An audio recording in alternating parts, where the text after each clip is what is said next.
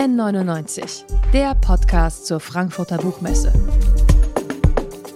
Von Detektor FM, dem offiziellen Podcastpartner der Frankfurter Buchmesse.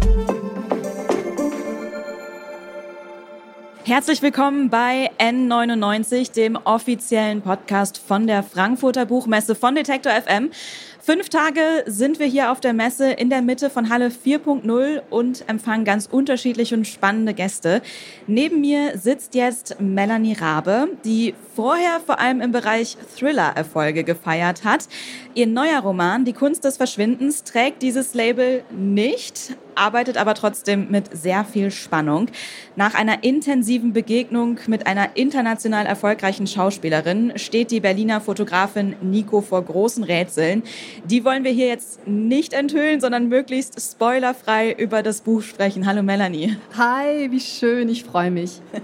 Das Buch dreht sich um bedeutsame Begegnungen, dass man Menschen trifft, mit denen man sofort auch tiefgründige Gespräche führen kann.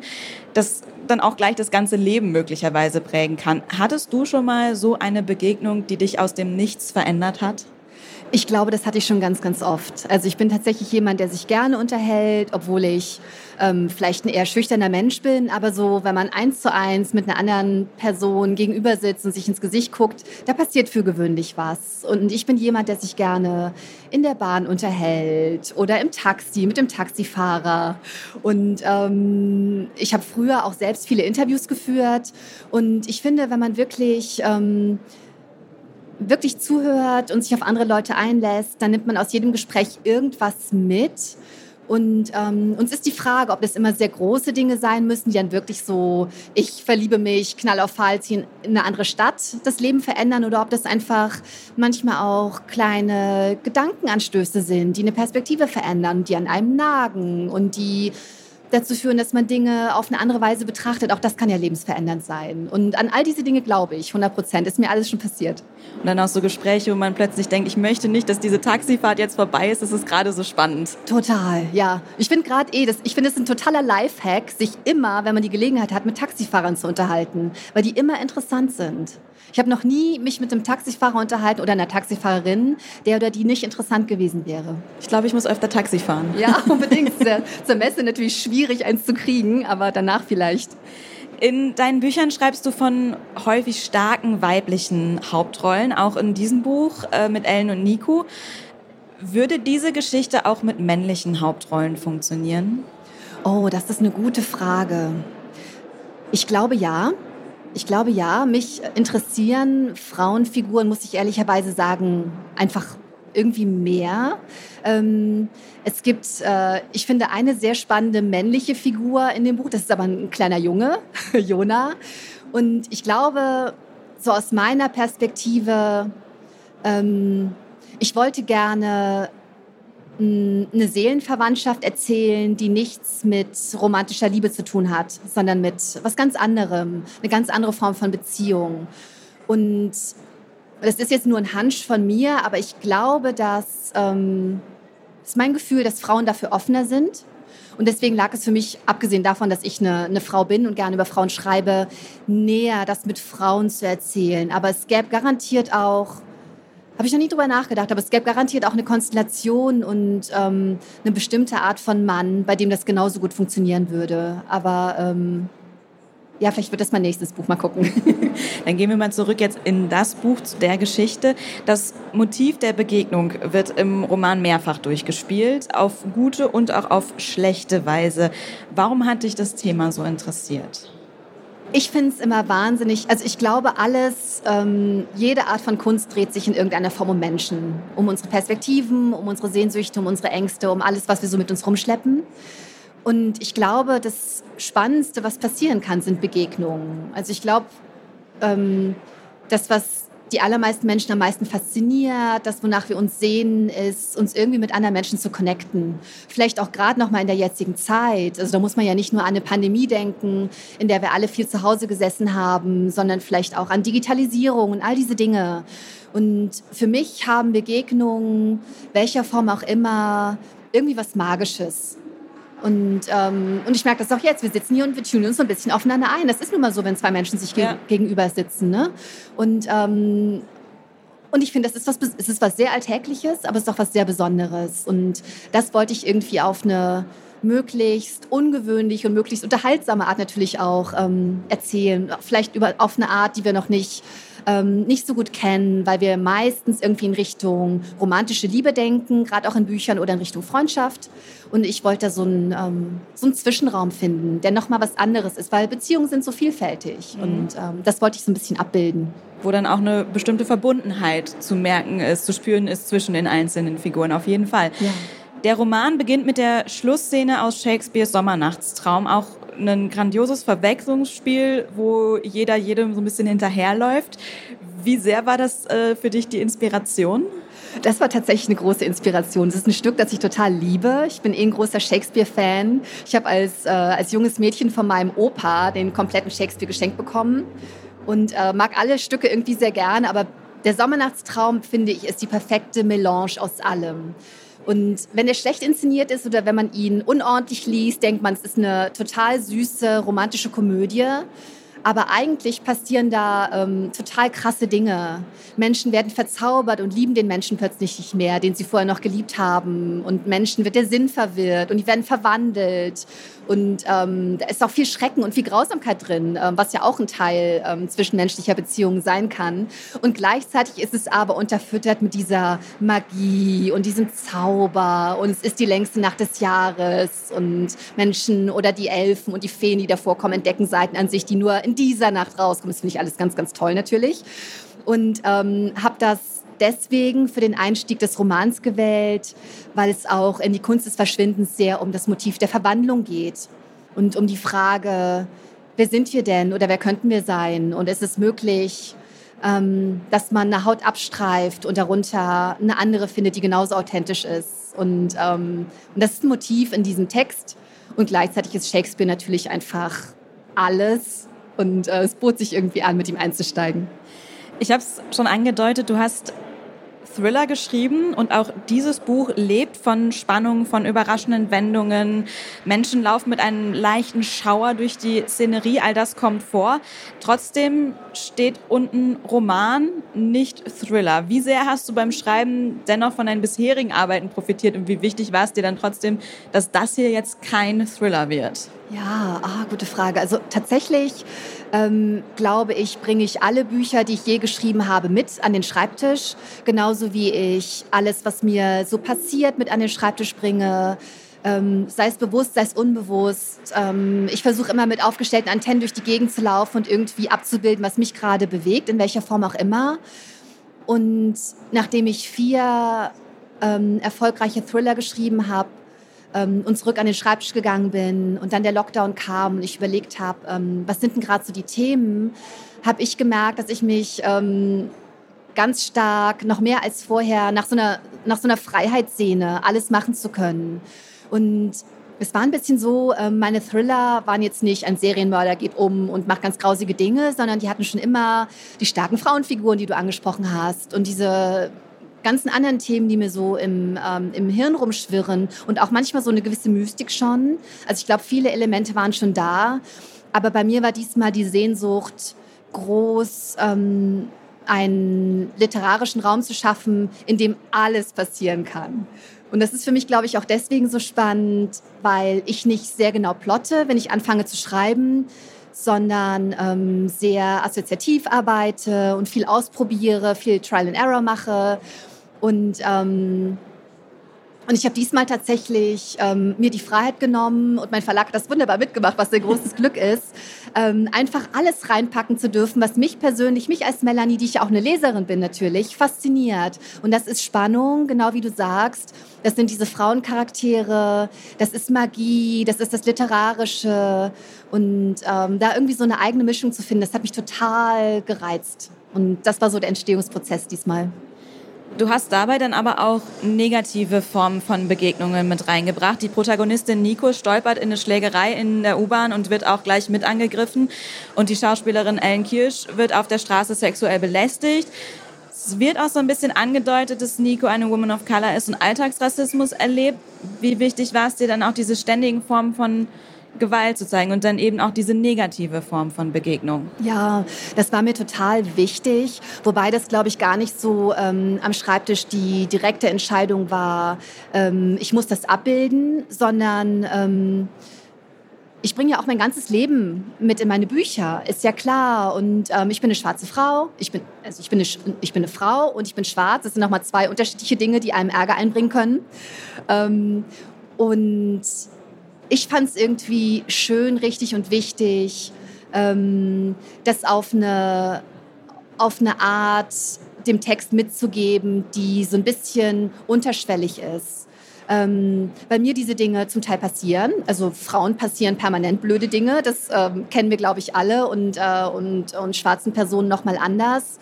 Und ähm, ich wollte nicht, dass das, das Buch komplett überschattet, aber ich hätte es auch sehr merkwürdig gefunden, wenn ich ein Buch über die Realität schreibe und über die jetzige Zeit, auch wenn es vielleicht eine verschobene Realität ist, weil es diese magischen Elemente gibt und sowas ausblende. Weil das ist total legitim, sowas zu schreiben, aber mein Buch wäre im Kitsch geendet, wenn, äh, wenn nur alles schön wäre. Und das, das ist die heutige Zeit nicht. Das, ähm, das bietet sich einfach gar nicht an. Und deswegen haben sich diese Elemente da eingeschlichen. Das Leben ist magisch und das Leben ist schön und das Leben ist verdammt schrecklich, ey.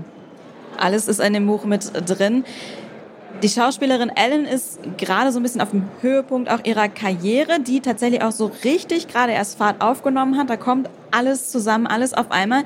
Nun steht sie plötzlich in einer breiten Öffentlichkeit und über die sozialen Medien haben Menschen dann das Gefühl, ihr ganz nahe kommen zu können. Wie hat sich deiner Beobachtung nach das Thema Begegnung auch durch die sozialen Medien dann in den vergangenen Jahren verändert? Das hat sich alles wahnsinnig verändert. Also ähm wir haben Social Media jetzt schon so lange und ich habe mir immer noch keine abschließende Meinung zu dem ganzen Thema gebildet. Ich bin super aktiv auf Social Media und ich sehe die Vorteile total. Es ist so schön, mit Leuten connecten zu können. Das ist ganz, ganz wunderbar. Und gleichzeitig hat das natürlich auch seine Schattenseiten, wie alles. Und ähm, vielleicht muss man da auch gar nicht so in der Kategorie entweder oder denken. Also entweder mache ich ganz, ganz viel oder ich ziehe mich komplett raus und mache Digital Detox im Wald. Vielleicht kann man es auch als sowohl als auch denken. Das versuche ich. Ähm, aber ich finde das schon ganz, ganz spannend, wie sich Beziehungen verändern, dass eine große Nähe entsteht zu Leuten, die man nicht kennt. Ich habe letztens einen neuen Begriff gelernt. Ähm, ich glaube, es heißt parasoziale Beziehungen, dass Beziehungen in eine Richtung funktionieren. Und das ist auch etwas, was mir hier auf der Messe viel begegnet, dass, ähm, dass ich Menschen begegne, die viel über mich wissen und mich ansprechen, was total schön ist, worüber ich mich jedes Mal total freue. Und was ich dann daran bedauere, ist gar nicht, ähm, dass die mehr über mich wissen als ich über sie, sondern dass ich gar nicht zurückgeben kann in dieser Beziehung, weil ich kann nicht fragen, wie war dein Tag oder wie war das und das in deinem Leben, weil ich nichts weiß, weil ich gar nichts weiß. Und das ist äh, schon seltsam in Social Media. Und ich merke das auch, wenn ich Leuten folge, die ich schon lange begleite, ich habe richtig das Gefühl, die zu kennen. Und das ist eine ganz, ganz komische Übertragungsleistung im Gehirn, die da passieren muss. Und ähm, das fand ich spannend, im Buch so ein bisschen abzubilden. Und dann war ich auch einfach fasziniert vom Thema Fame weil ich das irgendwie gesellschaftlich höchst interessant finde, dass ganz, ganz viele Leute etwas möchten, nämlich berühmt sein, ähm, was meiner Meinung nach, glaube ich, einer der schlimmstmöglichen Zustände auf dem Planeten ist, ab einem bestimmten Punkt. Ich glaube, es ist ganz, ganz schrecklich, Brad Pitt zu sein und nirgendwo hingehen zu können und alle kennen dich, du weißt nichts über sie und ähm, du wirst andauernd irgendwie bestürmt. So low-key ähm, auf der Buchmesse prominent sein, das ist toll, aber Brad Pitt möchte man, glaube ich, nicht sein. Und ähm, da habe ich mir viele Gedanken drüber gemacht. Was fasziniert uns daran? Warum wollen wir das? Und äh, was sagt das aus über uns? Fast noch wichtiger als das Thema Begegnungen in dem Buch sind dann die Lebensentscheidungen, die getroffen werden. Durch die Begegnung mit Ellen hinterfragt Nico ihre Berufswahl, fragt sich, ob ihre Fotoarbeiten eigentlich noch gut genug sind. Und Ellen will auch aus diesem Trott wieder ausbrechen, aus diesem wieder berühmt sein und sich ein anderes Ich aufbauen, was du vielleicht auch gerade gesagt hast, ist vielleicht ganz schlimm, Brad Pitt zu sein. Wie soll man das denn dann schaffen, nochmal komplett von vorne anfangen, vielleicht auch gerade, wenn man berühmt ist?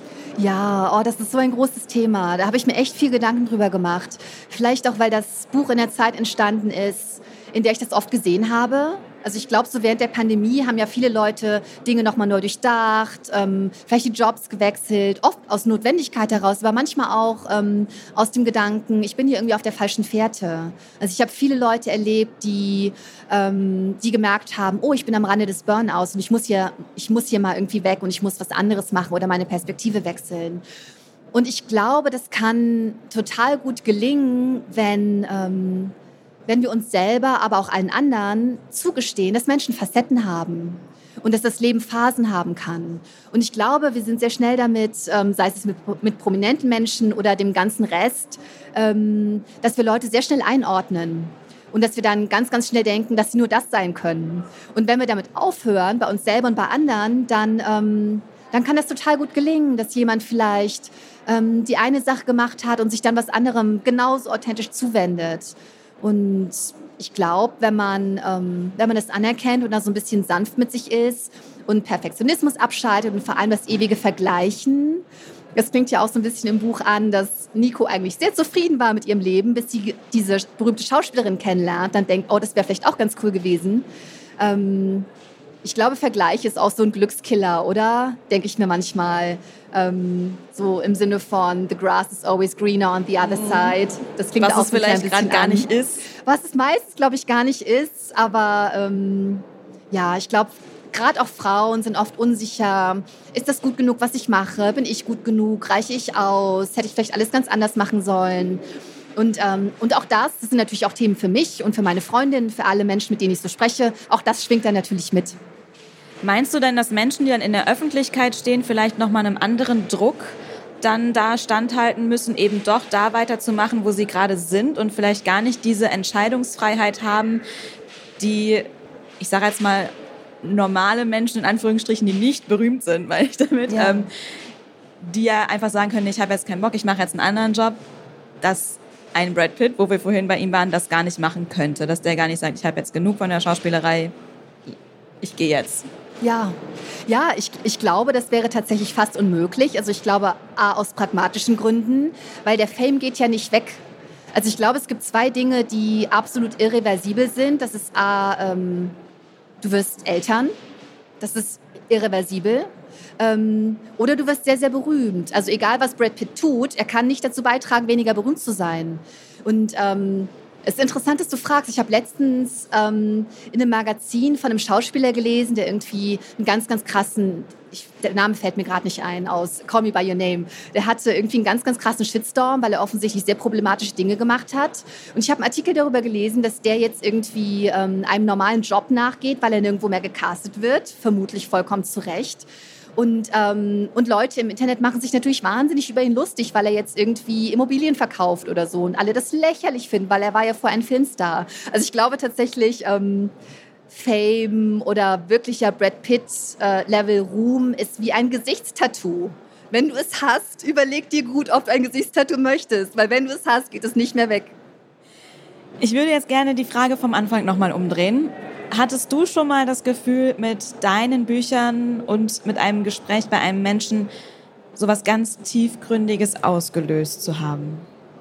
Ja, tatsächlich. Ähm, das liegt daran, ähm, dass ich viel Kontakt zu meinem Publikum habe. Und äh, sei es jetzt auf Lesungen, wenn ich danach noch am Signiertisch sitze oder sei es tatsächlich auch auf Social Media oder in anderen Formen.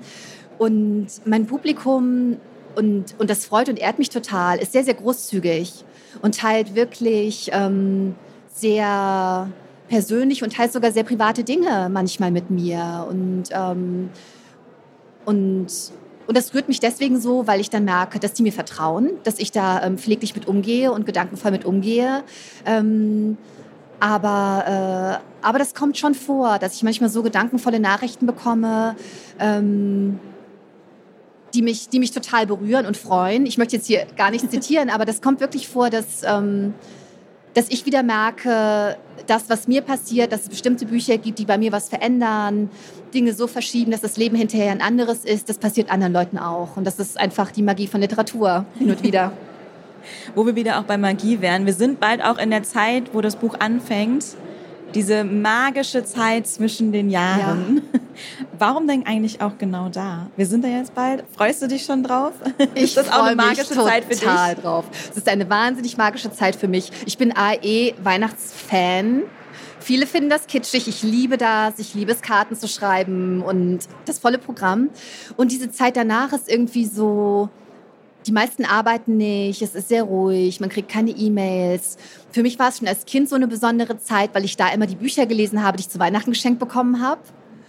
Und, und jetzt ist es auch so, ich nehme nie Termine an zwischen den Jahren. Und ich finde schon diesen Begriff ähm, so toll, weil er irgendwie was andeutet, so eine Atempause andeutet, die auch viele Leute, glaube ich, so empfinden. Und ich weiß nicht, ich finde, es ist so die besonderste Zeit im Jahr. Das, ähm, das alte Jahr ist abgewickelt und man fühlt sich noch nicht wie mit aus einer, aus einer Kanone abgeschossen ins neue Jahr katapultiert, wo viele auch Vorsätze haben. Ich auch meistens, die ich nicht einhalte und so.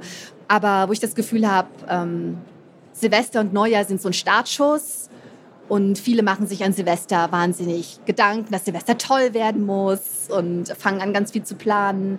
Und zwischen den Jahren ist das alles noch nicht da. Es ist die druckfreiste Zeit im Jahr, es ist die ruhigste Zeit im Jahr. Und äh, ich komme da immer so richtig zu mir irgendwie. Ich mag das total gern.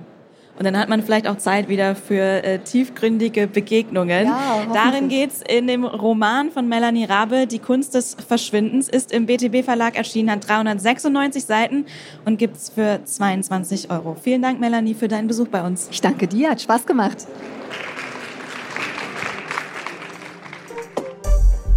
N99, der Podcast zur Frankfurter Buchmesse.